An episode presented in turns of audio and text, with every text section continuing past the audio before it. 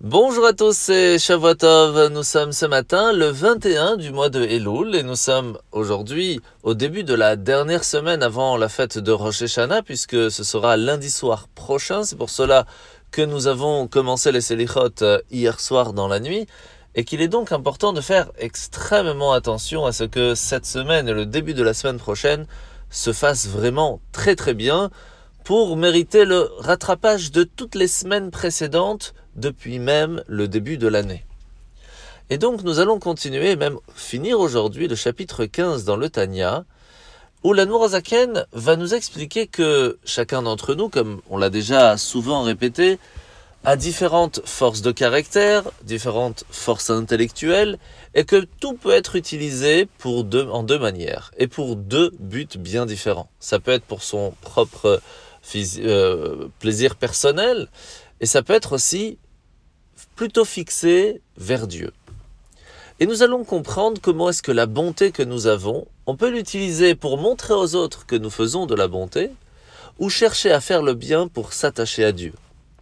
On peut utiliser notre force pour imposer des barrières aux autres, ou s'imposer soi-même des barrières pour se renforcer contre ce mauvais penchant.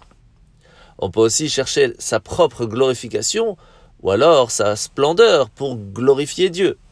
On peut triompher de beaucoup de choses, mais triompher de ces obstacles, tout ce qui peut empêcher de servir Dieu, c'est un autre travail.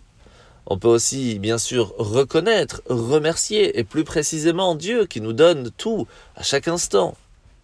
On peut aussi s'unir à lui avec une attirance, avec un désir.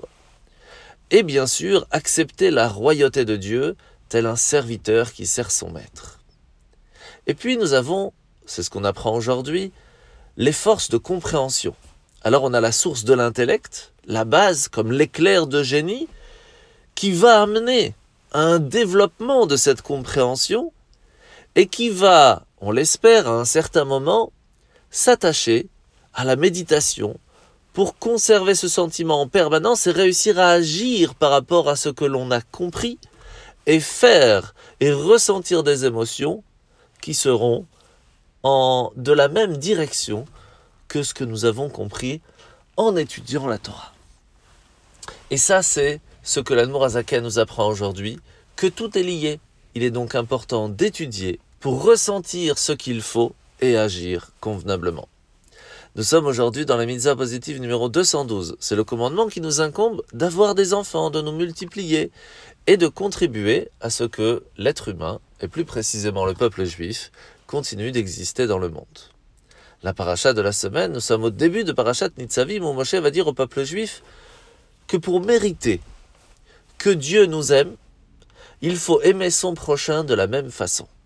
Et que si nous sommes prêts à aimer de façon inconditionnelle notre prochain, même si cela ne nous fait pas plaisir, même si cela est difficile pour nous.